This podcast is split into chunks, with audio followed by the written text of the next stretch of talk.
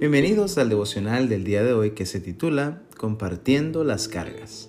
Se basa en Éxodo 18:18, 18, que dice así, Desfallecerás del todo tú y también este pueblo que está contigo, porque el trabajo es demasiado pesado para ti.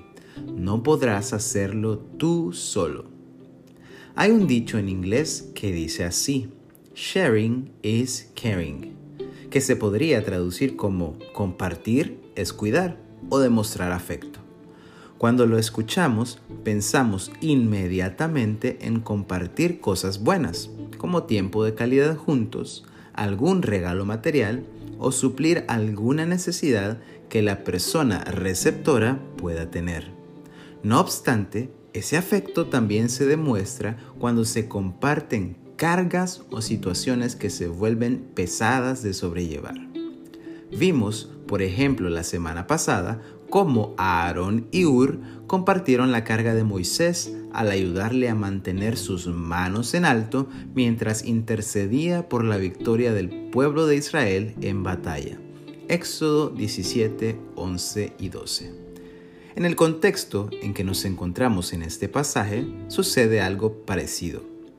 Moisés se encuentra abrumado por la carga de trabajo que le representaba escuchar las disputas que los israelitas tenían entre sí, consultar a Dios sobre cuál era su instrucción u ordenanza al respecto y emitir ese juicio al pueblo. Éxodo 18 del 13 al 16. Sin duda, como su suegro Jetro le dijo, era demasiado trabajo para una sola persona. ¿Cuál fue la solución?